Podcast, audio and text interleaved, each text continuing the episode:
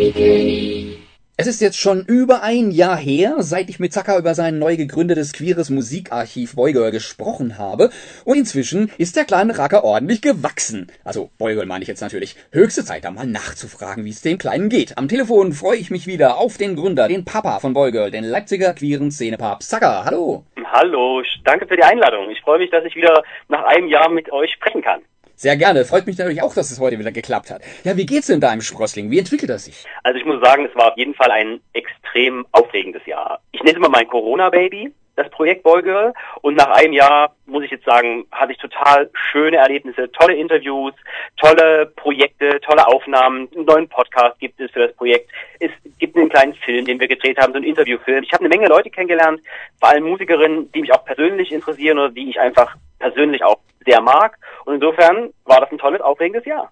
Okay, und wenn wir gerade von Wachstum sprechen, wie viele Einträge hat dein Archiv denn inzwischen? Weißt du das so ungefähr? Ja, also wir, wir, wenn ich sage wir, es gibt eigentlich nur mich hinter dem Archiv, aber ich sage trotzdem wir. Also bei Wolke gibt es mittlerweile ähm, über 1200 Einträge und das werden immer mehr, also fast täglich starte ich dann eine Einpflegeaktion, in wo ich neue Künstlerinnen eintrage und ähm, ja, da ist noch kein Ende in Sicht. Mhm. Magst du vielleicht nochmal kurz erklären, was die Idee dahinter ist, dass du das Archiv gegründet hast? Ja, ich weiß das gar nicht mehr so richtig, was die Initialzündung war. Ich weiß nur, dass ich seit vielen, vielen Jahren immer schon diese Idee hatte, queeren MusikerInnen eine Plattform zu bieten in Form eines Archivs. Also ich wollte das einfach auflisten, den gibt es in, dieser, in diesem Land und ähm, das war der, der Ursprungsgedanke und daraus ist dann entstanden, nicht nur wen gibt es in diesem Land, sondern wen gibt es dann eben in Deutschland, in Europa, in der Welt.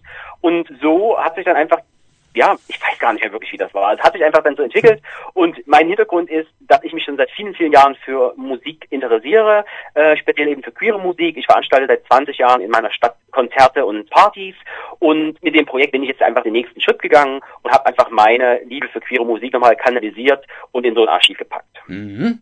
Ja klar, das ist äh, nachvollziehbar, wenn man sowieso so eine Affinität zur Musik hat, dann das Ganze auch noch ein bisschen was äh, für die Nachwelt zu erhalten. Ja, wer ist denn da zum Beispiel vertreten in deinem Archiv? Kannst du mal ein paar Namen droppen?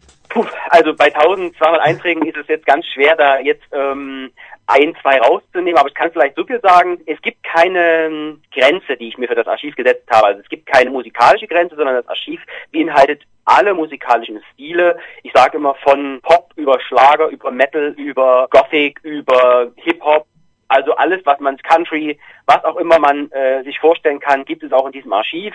Ähm, und wie gesagt, alles queere Musikerinnen. Und es ist ein Archiv, das heißt, es gibt auch Acts, die schon tot sind, also die gar nicht mehr selber aufnehmen oder die einfach historische Figuren sind. Also sagen wir so von Marlene Dietrich bis Conchita Wurst alles dabei, um jetzt mal so wirklich den, äh, den Bogen zu spannen von historisch bis heute. Ja, ja, das habe ich mir vorhin auch schon gedacht, als, als wir über die 1200 Stand heute gesprochen haben. Das wird nicht weniger werden, denn die, die inzwischen verstorben sind, bleiben ja im Archiv und es kommen ständig neue nach. Ne? So ein never-ending genau. Story im Endeffekt. Genau, das ist auch das Ziel, das soll immer wachsen und ja. auch ähm, Acts, die Bands haben oder hatten oder sich verändern, das wird alles aufgenommen und wirklich mit dem Ziel, irgendwann mal eine relativ also vollständig nicht, aber eine umfangreiche mhm. Sammlung zu haben, auf die man entweder aus Interesse zurückschauen kann oder wenn man mal jemanden sucht, den man buchen will oder wenn man einfach neue Musik entdecken will. Also da ist kein Ende in Sicht.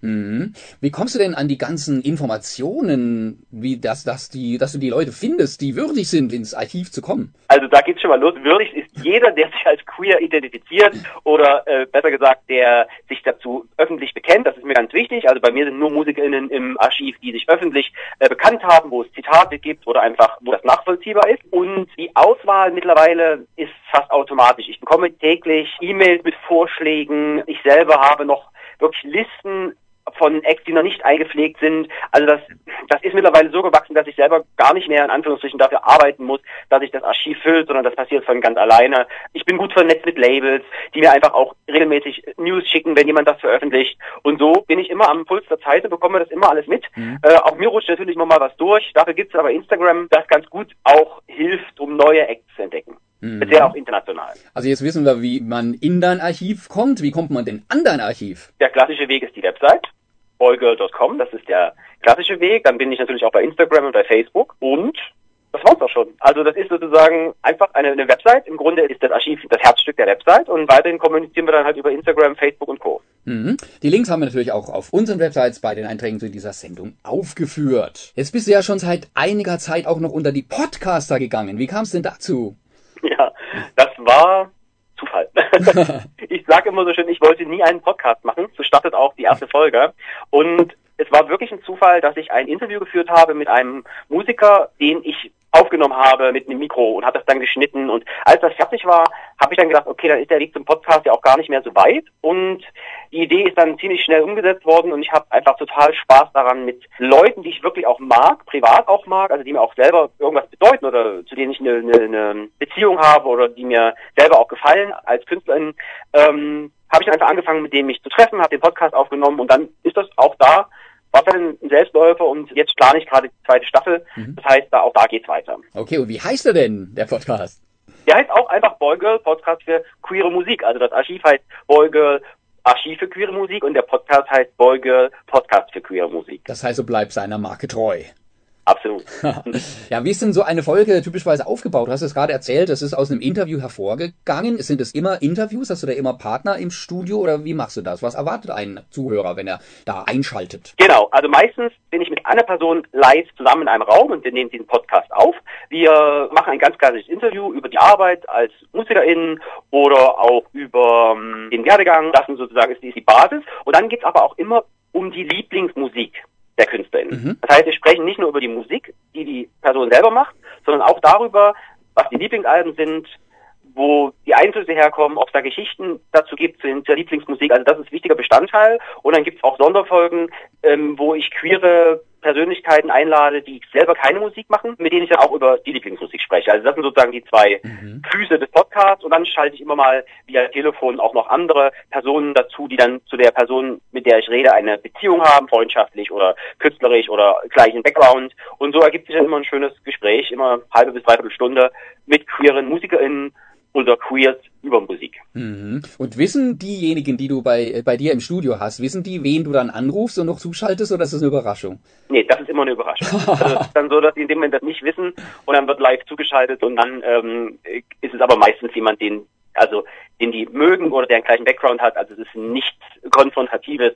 Also es ist ein wohlwollender Podcast. Nicht der Ex-Lover dann oder so. Genau, genau. es sind immer Freunde oder, oder nette Menschen einfach. Okay, ja, das ist, das ist doch schön. Immer positiv. Es gibt so viel Negatives auf der Welt, dann wollen wir doch mal ein bisschen positive Vibes verbreiten hier. Welche Gäste hattest du denn schon bei dir? Ja, das waren echt eine ganze Menge. Es waren wirklich in der ersten Staffel mit mir 20 queere Personen, die ich sozusagen vor Mikro hatte.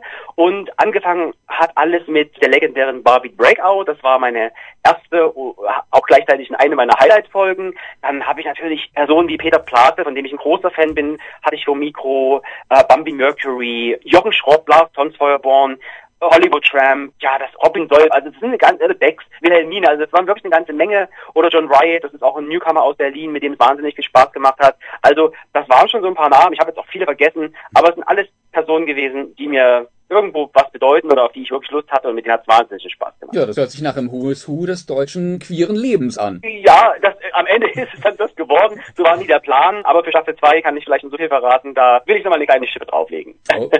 Okay, also Staffel 2 des Podcasts kommt. Kommt er dieses Jahr noch oder was hast du da schon geplant? Da bin ich ganz entspannt. Ich will im Herbst anfangen aufzunehmen mhm. und dann lasse ich mir Zeit. Also diesen Druck, den mache ich mir für dieses Herzensprojekt nicht, sondern es soll mir immer Spaß machen. Ja, klar.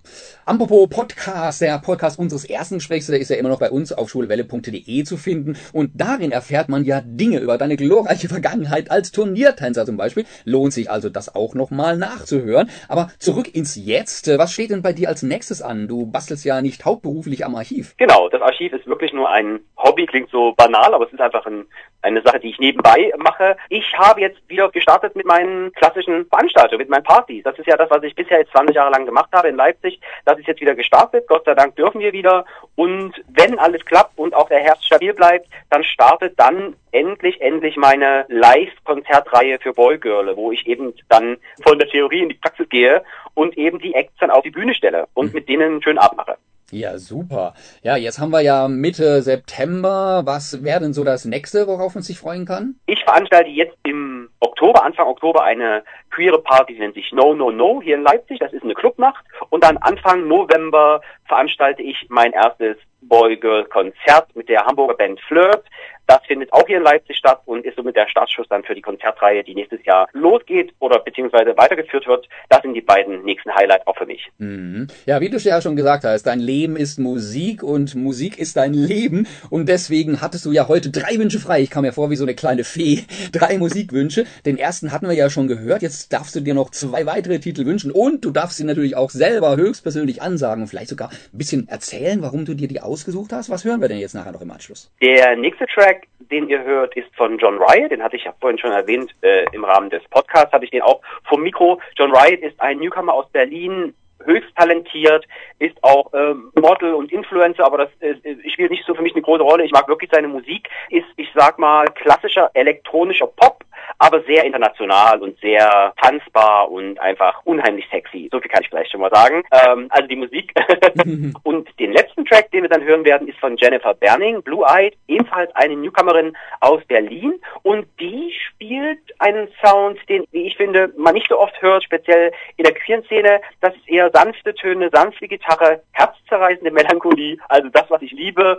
Und Blue Eyed ist einer meiner Tracks, den ich total abfeiere. Den habe ich einmal gehört und seitdem ist er in jeder Playlist. Die Debüt-EP kam im Dezember 2021 raus und ich bin gespannt, was danach folgt. Auf jeden Fall alle drei Acts, die ich heute äh, vorgeschlagen habe, solltet ihr im Auge behalten. Wirklich großartige KünstlerInnen. Ja, da kann ich nur beipflichten und wenn das natürlich der Fachmann sagt, liebe Leute da draußen an den Endgeräten, merket auf und horchet zu. Jetzt kommt John Wright, Lover und Jennifer Burning mit Blue Eye gleich hinterher und lieben, lieben, lieben Dank für das exklusive Interview, lieber Zacker und weiterhin alles Gute für dich. Ich bedanke mich bei euch. Tschüss.